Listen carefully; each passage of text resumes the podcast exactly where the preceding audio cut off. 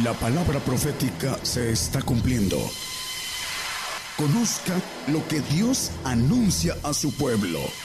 Bienvenidos a su programa, Gigantes de la Fe. Gigantes de la Fe. Muy buenos días, hermanos que nos escuchan en las FM, en, muchos lugares, en otras naciones y nos ven eh, a través de las televisoras. Dios les bendiga a todos. Ah, espero que este mensaje sea de bendición y también eh, de decisión para aquellos que eh, no entienden o no saben para qué fuimos creados y la razón tan importante de adquirir una, ah, una promesa que la Biblia llama, uh, yo le puse al, al, tema la propuesta de la soberana vocación.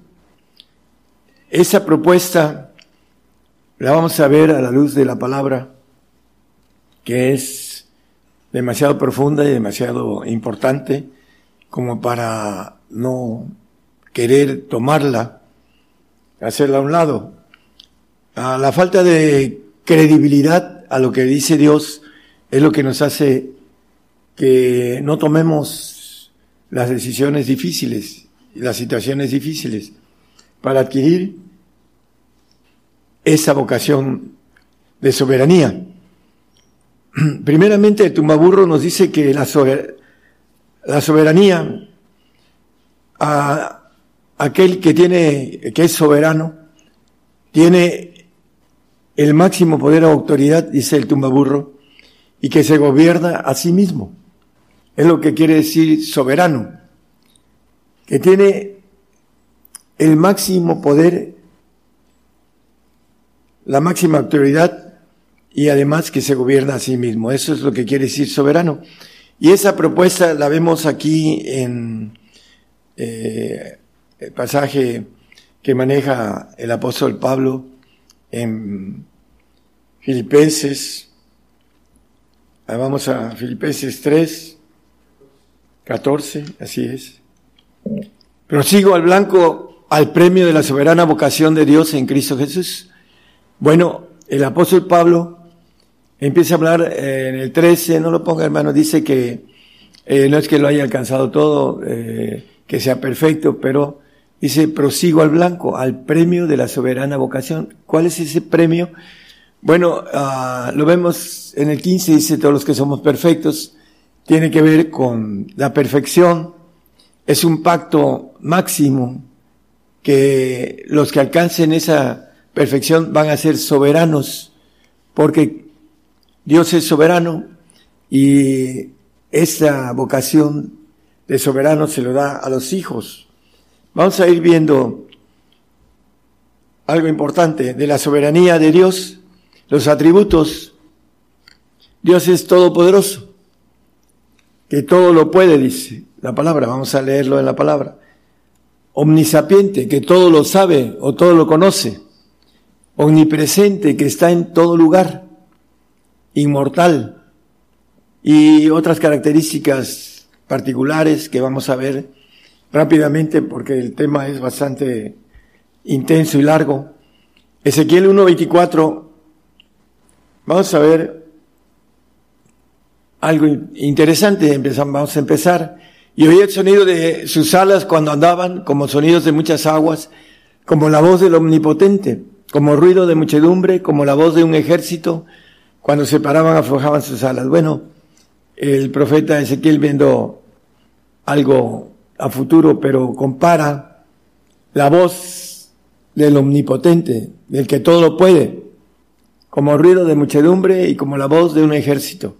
Vamos a ver nada más unos detalles en Salmo 29, 4 al 9, son cinco textos, que hablan de la voz, como la voz del omnipotente, dice, como voz de ejército, dice.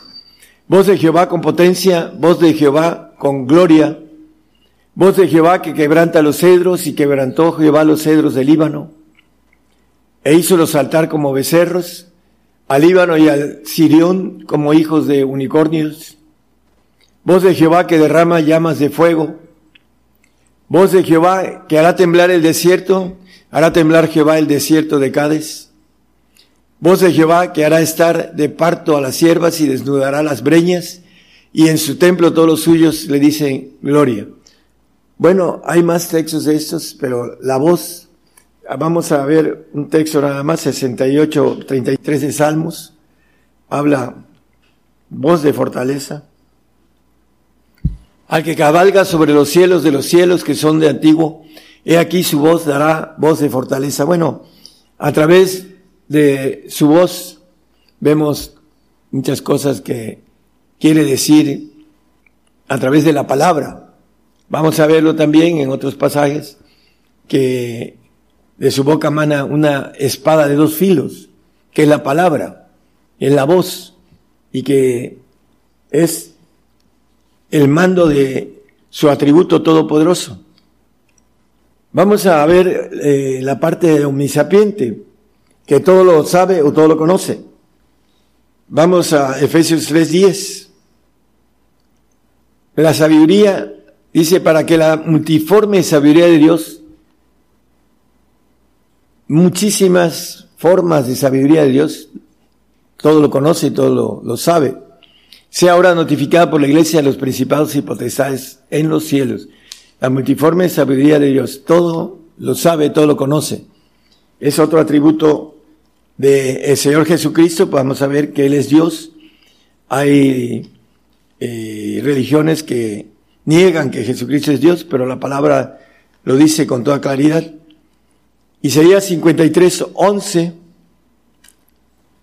habla de, eh, viene hablando del sufrimiento del Mesías, del trabajo de su alma verá y será saciado.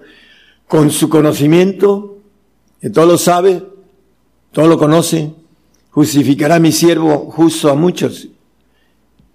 El conocimiento que dará a su iglesia durante mil años, y la tierra va a ser llena del conocimiento de Jehová, dice Abacú 2.14 porque la tierra será llena de conocimiento de la gloria de Jehová como las aguas cubren la mar. El tiempo en que conoceremos la bendición de, saber muchas cosas y posteriormente, como dice la palabra, cuando seamos glorificados como perfectos, dice que aún lo profundo de Dios lo escudriñaremos. En el capítulo uh, de 1 Corintios 2, 10 y 11, nos habla de lo que Dios revela aquí en ese tiempo. Empero Dios nos lo reveló a nosotros por el Espíritu, porque el Espíritu todo lo escudriña aún lo profundo de Dios. Porque ¿quién de los hombres sabe las cosas del hombre, sino el Espíritu del hombre que está en él? Así también, así tampoco nadie conoció las cosas de Dios, sino el Espíritu de Dios. Entonces, eh, podemos ver en su naturaleza de omnisapiente que nos va a justificar con el conocimiento de conocer todas las cosas. Si somos llevados a ese pacto de la vocación que maneja aquí eh, como soberana, el supremo llamamiento le, le llaman a algunos que es la vocación soberana. Vamos a, al otro aspecto de su cualidad de omnipresente. Mateo 18, 20 nos dice que donde están dos o tres, ahí estoy en medio, dice. Porque donde están dos o tres congregados en mi nombre, ahí estoy en medio de ellos. El Espíritu del Señor está en medio de nosotros. Hay que entender que el Señor está sentado a la diestra del Padre, esperando la renovación de todas las cosas en el milenio, para cuando venga, Él venga a darnos ese conocimiento y nos lleve a poder tener la bendición de ser hechos hijos de Dios con la naturaleza propia de Él. Vamos a irlo viendo. Eh, Hebreos 7, 1 al 3, el Señor es inmortal, porque es Dios y lo vamos a ver con la Biblia, porque este Melchizedek, rey de Salem, sacerdote del Dios Altísimo, el cual salió a recibir a Abraham que volvía de la derrota de los reyes y le bendijo. Cristo, el sacerdote, el cual habla aquí, rey de justicia. Vamos a, a seguir leyendo, al cual asimismo dio Abraham los diezmos de todo. Primeramente él se interpreta rey de justicia y luego también rey de Salem, que es rey de paz. Como dice Isaías, Padre eterno, príncipe de paz. Vamos al 3. Sin padre, sin madre, sin linaje, que no tiene principio de días ni fin de vida. El hoy presente de Dios no tiene principios de días, hermanos. Hay que entender esa profundidad. Ni fin de vida, porque es un hoy presente. Más hecho semejante al Hijo de Dios, Cristo. Permanece sacerdote para siempre. Es inmortal.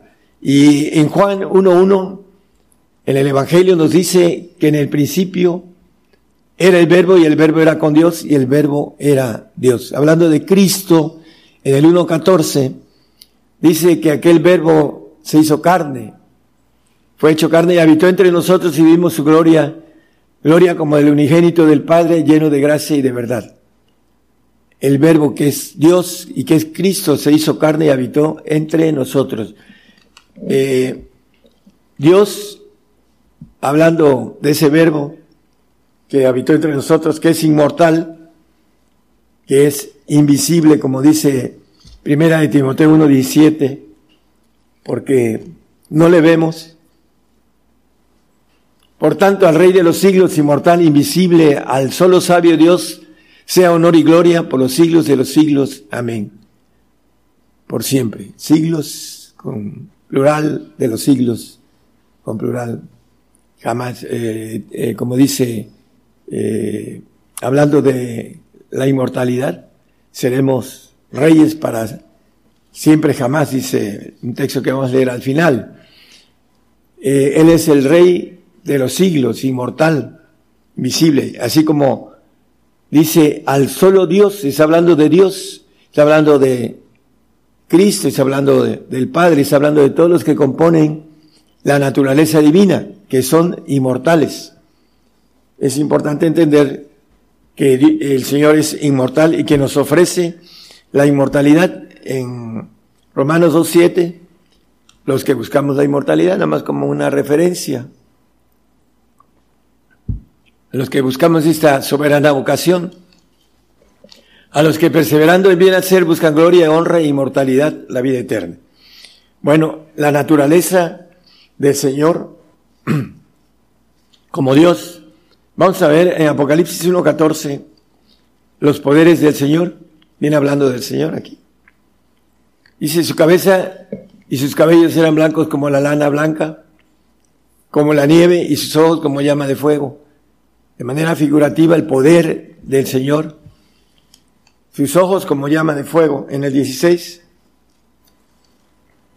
Y tenía en su diestra siete estrellas, y de su boca salía una espada aguda de dos filos esa voz que es la palabra, y su rostro era como el sol cuando resplandece en su fuerza. Ese es parte de una naturaleza divina del Señor, y no solo de Él, de todos los que están y que componen la naturaleza de Dios. Daniel 10, 6. Y su cuerpo era como de piedra de Tarsis, y su rostro parecía un relámpago, el rostro del Señor como un relámpago, y sus ojos como antorchas de fuego, como también lo dice Apocalipsis, y sus brazos y sus pies como color de metal resplandeciente, y la voz de sus palabras como la voz de ejército. Aquí vuelvo a repetir lo de Ezequiel, como la voz de ejército, porque ordena a su ejército. Ahí está escrito en la palabra del Señor. Eh, vamos a, seguir en la naturaleza de Dios, dice, con la importancia de todo esto, hermanos, ah, también nos maneja el poder, eh, vemos aquí en Daniel 3, 24 y 25, sobre el fuego. Es un pasaje conocido de los ah, amigos de Daniel que fueron metidos a, hablando de un horno de fuego entonces el rey Nabucodonosor se espantó y levantándose a priesa, y habló y dijo a los de su consejo, ¿no echaron tres varones atados dentro del fuego? Ellos respondieron y dijeron al rey, ¿es verdad, oh rey? Respondió él y dijo, he aquí que yo veo cuatro varones sueltos que se pasean en medio del fuego y ningún daño hay en ellos y al parecer el cuarto, del cuarto es semejante a, hijo de los dioses. Está hablando de Cristo, que logró a, los tres amigos de Daniel eh, que no le pasara nada eh, estando en ese horno de fuego, que los hombres que le metieron eh, siete veces el calor murieron sin siquiera ser echados a ese horno. Sin embargo, ellos dicen que salieron sin olor a quemado, olor a humo, sus ropas, sus cabellos, nada, porque el Señor tiene poder sobre el fuego. Vamos a ir viéndolo también a la luz de la Biblia. Eh, Apocalipsis 14, 18. Y otro ángel salió del altar, el cual tenía poder sobre el fuego. Un ángel de Dios Todopoderoso. Y clamó con gran voz al que tenía la voz aguda, diciendo, mete tu voz aguda y vendime los racimos de la tierra porque están maduras sus uvas. Bueno, eh, aquí le ordena al Señor este ángel que salió del altar, el cual tenía poder sobre el fuego, hablando de algo importante que es otro punto que es tema diferente. Vamos a Apocalipsis 19, 7, 17. Y vi un ángel que estaba en el sol. Es un ángel que tiene poder sobre el fuego y clamó con gran voz, otra vez, con gran voz, diciendo a todas las aves que volaban en medio del cielo, venid y congregados a la cena del gran Dios. Bueno, imagínense un ángel que estaba en el sol, ¿no? La capacidad de el calor del sol. Y sin embargo, este ángel tenía poder sobre el calor del sol. ¿Por qué? Porque Dios tiene poder sobre el fuego. Dice que es fuego consumidor, que Dios es eh, fuego consumidor y tiene poder sobre el fuego.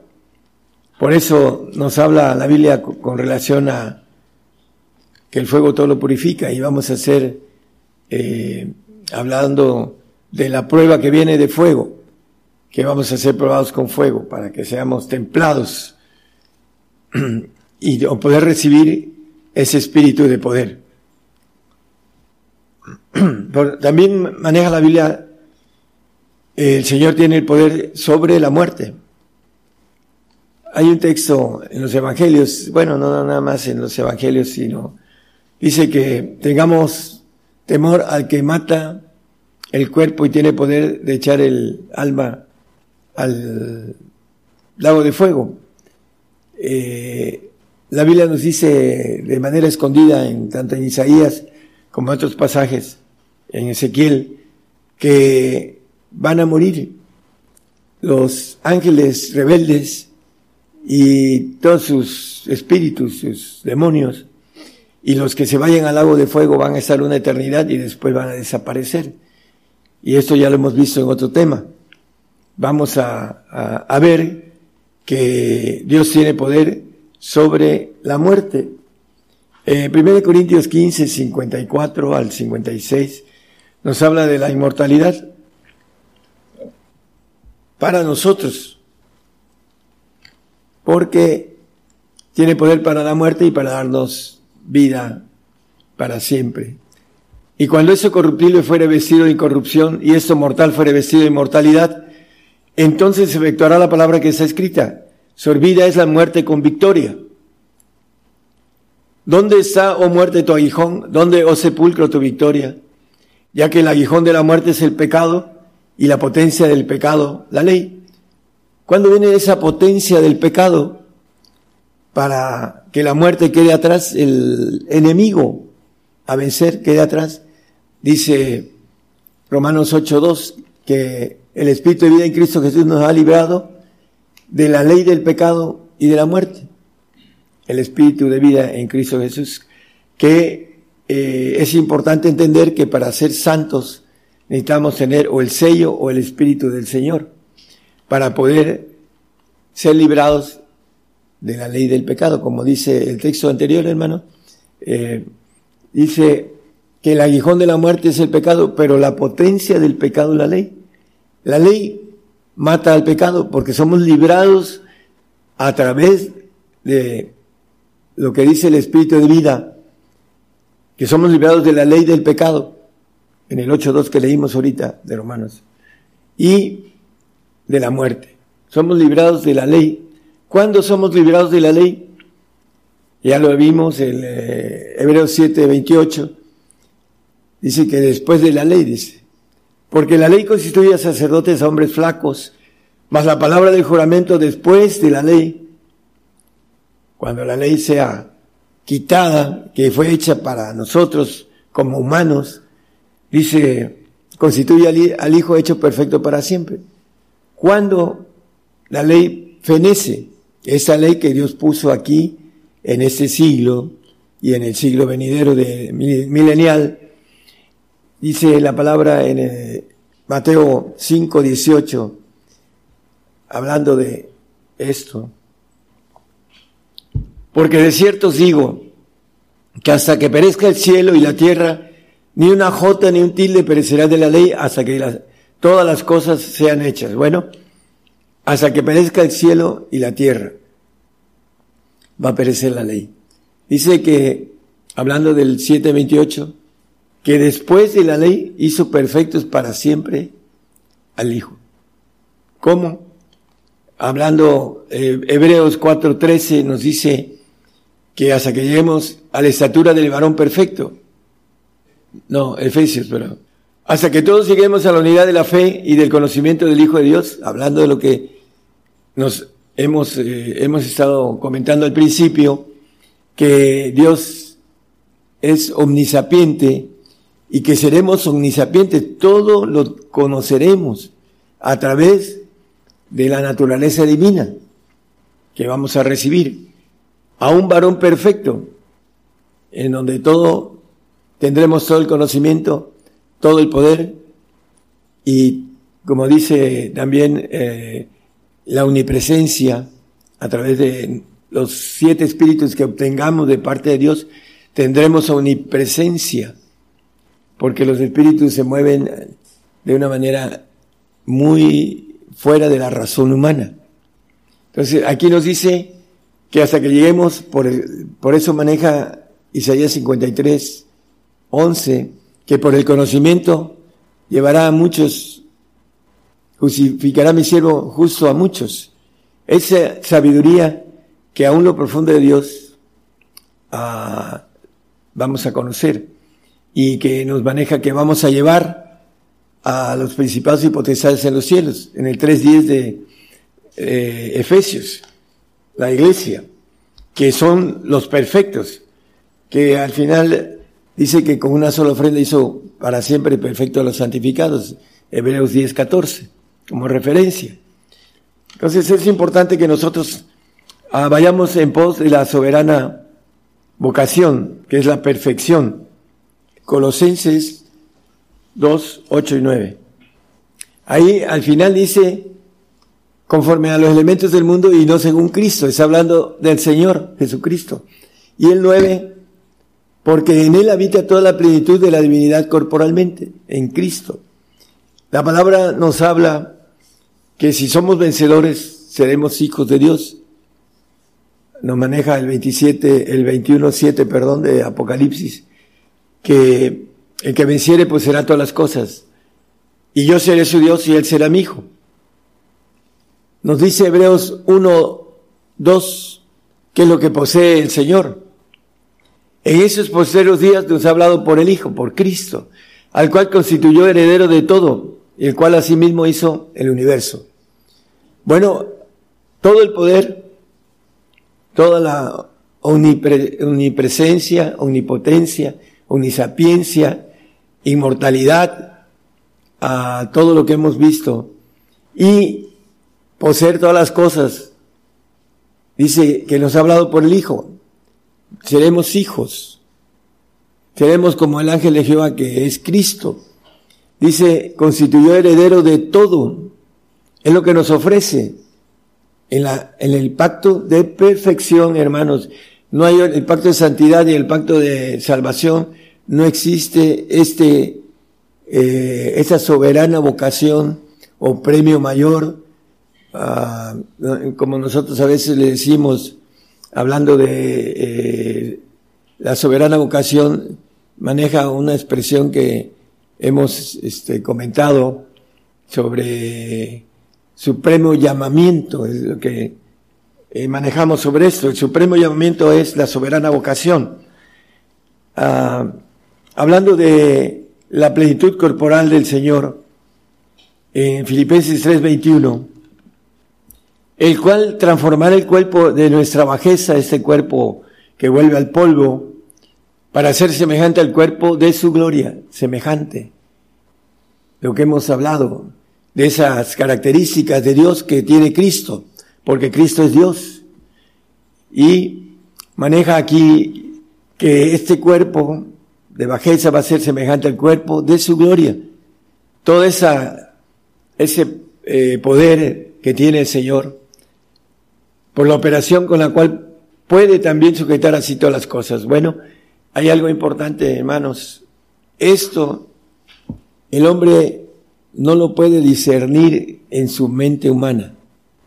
Es un cuento chino, un cuento de hadas, un cuento de Walt Disney, porque eso se tiene que caminar para poder discernir y saber que es una verdad. Si no caminamos, no palpamos, no tocamos, no conocemos y no sabemos que el conocimiento viene a través de caminar en lo espiritual. Esto al hombre es locura. Ah, platicaba yo con una persona culta hace poco y les estaba compartiendo. Y tenía dos carreras y mucha soberbia. Y impedía, impedía que el conocimiento entrara. Porque es locura para ellos. El decir que vamos a ser omnipresentes, bisapientes, omnipotentes, que vamos a tener poder sobre el fuego, sobre la vida, sobre la muerte, y que vamos a obtener todo el universo, como dice la herencia de Cristo. Dice Romanos 8, 17, herederos de Dios, coherederos de Cristo, todo el universo, de los segundos cielos. Dice que el texto que leímos, poseeremos todas las cosas. Está fuera de la razón humana eso. Y por eso el hombre no quiere saber de esta vocación celestial, que al, al principio leímos con relación al tumbaburro, qué cosa es soberana vocación. La vocación la tenemos en el espíritu de los huesos, todos. Si quieres ser perfecto, anda, renuncia a todas las cosas, vende todo, ven y sígueme. Eso es, está fuera es locura para el hombre. Así lo dice el Salmo 49. Pueden leerlo. Es locura para el hombre. La cruz es locura para el hombre. Pero para los que hemos encontrado el camino y sabemos que ahí vamos a estar y que vamos a tener esa bendición de ser hijos en los medios cristianos, cuando llegan y creen y ya eres hijo de Dios. No, hermanos, algo tan grande no es nada más de arrepentirse y, ya lo tengo. Es un camino bien difícil y para eso necesitamos empezar a caminar. ¿Cómo? Los discípulos empezaron a caminar. Dice nosotros que hemos dejado todo, dice el apóstol Pedro. Pero sin embargo, caminaron tres años y medio con él y lo negaron todos cuando fue llevado a la cruz porque no tenían nada espiritual, porque la resurrección terrenal era locura para ellos, para los discípulos. No la entendían. Vieron a Lázaro resucitado, pero por, les pasó con la vista ciega, no entendían las cosas, así lo dice la palabra, los discípulos, hasta que vino y fueron llenos de la plenitud de Dios. Empezaron a caminar, empezaron a escuchar al paralítico de la hermosa. Levántalo, Pedro. Ah, pues claro, Señor, que lo levante en el... No tengo oro ni plata, pero lo que tengo te doy. Y en el nombre de Jesús, toma tu lecho y anda.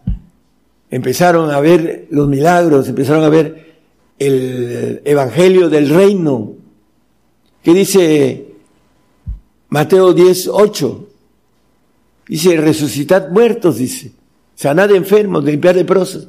Resucitad muertos como no andan en la perfección, no tienen la capacidad de resucitar muertos, porque el Padre es el que resucita muertos. Ni el Espíritu Santo ni el Señor tienen, eh, tienen el poder de hacerlo, pero no lo dan al hombre. El que lo da es el Padre. Echar fuera demonios, bueno, el Espíritu Santo echa fuera demonios y, y bueno, también de gracia recibiste y da de pero hay demonios, los demonios son de baja, ah, vamos a hablar a, categoría. Habla de serpientes y de escorpiones que son ángeles. Eso se requiere tener la plenitud de las armas de Dios para poderlo hacer. Y para poder levantar a un muerto se requiere de tener al Padre. ¿Cómo? Empezar a caminar en el pacto de perfección y empezar a ver que hay una realidad y que esto es una verdad y que al final cuando estemos del otro lado del umbral nos vamos a dar cuenta si la logramos o si nos quedamos en, en, la orilla y no pudimos porque no quisimos, no porque no pudiéramos. Tenemos la vocación celestial en los huesos, el Espíritu de Dios que está en nuestros huesos nos ayuda a que podamos luchar contra nuestra carne, nuestra alma, que está contaminada y que todos fuimos encerrados en incredulidad. Así lo dice Romanos 11:32, todos hemos sido encerrados en incredulidad. Y el hombre tiene que vencer esa incredulidad en, sus, en su ADN, en su corazón perverso y engañoso, en la parte externa del trabajo del diablo con todo lo que nos rodea y nos contamina, eh, como maneja la palabra. Tenemos que luchar contra nuestra eh, parte interna y nuestra parte externa de, de donde nos movemos para poder ir dejando la incredulidad e ir tocando la veracidad de la palabra de verdad que viene a través de el Padre santifícalos en tu verdad, le dice el Señor al Padre, tu palabra es verdad. La santidad viene a través de la palabra de verdad y la perfección viene a través de la renuncia de todo. El hombre no quiere renunciar a su vida terrenal, no quiere renunciar a su familia, no quiere renunciar a su economía. ¿Por qué? Porque no alcanza a caminar. Mientras no camine el hombre, no hace las cosas tiene que tomar la decisión y empezar. Y hay muy poco tiempo para aquellos que nos escuchan este mensaje, que no creo que lo escuchen en ningún lado, hermanos. El mensaje de ser hechos hijos de Dios es la vocación de soberanía, para que seamos soberanos como el Señor es soberano. Vamos a estar dentro de una milicia, y siempre estaremos bajo órdenes de parte de Dios. El Señor es nuestra cabeza y el Padre del Señor es su cabeza. Mi Padre mayor que yo es, dice. Pero el Señor es el segundo de todos y siempre será nuestra cabeza el Señor. Pero eso no quiere decir que no haya una soberanía, una soberanía limitada dentro de las órdenes que debemos de cumplir.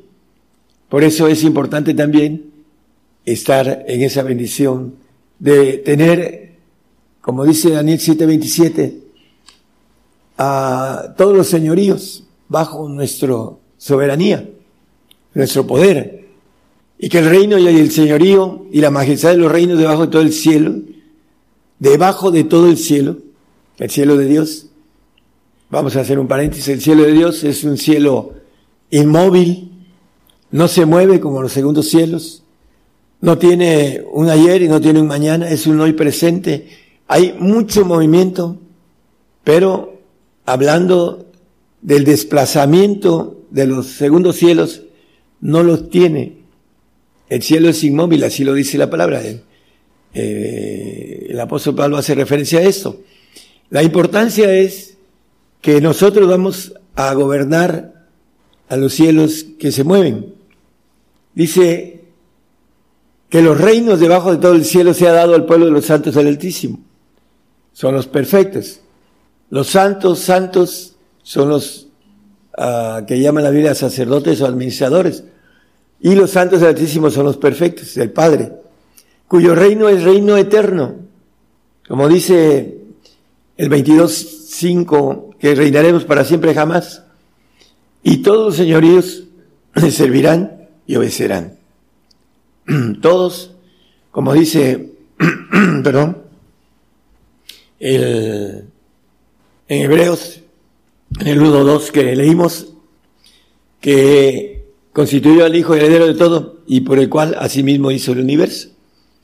Vamos a llevar, como dice el 3.10 que leímos de Efesios, el conocimiento.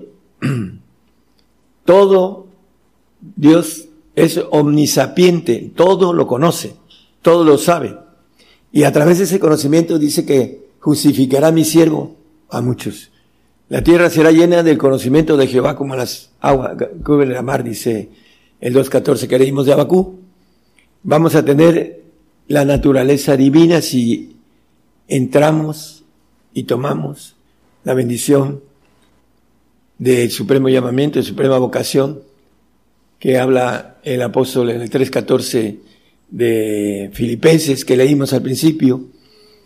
Dice, prosigo al blanco, hay que proseguir, nos falta la parte difícil, hermanos, en donde vamos a ser probados. Hay que terminar la carrera. Ese premio que hablamos ahorita, de ser, como dice Zacarías 12.8, que seremos como los ángeles como el ángel de Jehová delante de ellos al final. En aquel día, Jehová defenderá al morador de Jerusalén.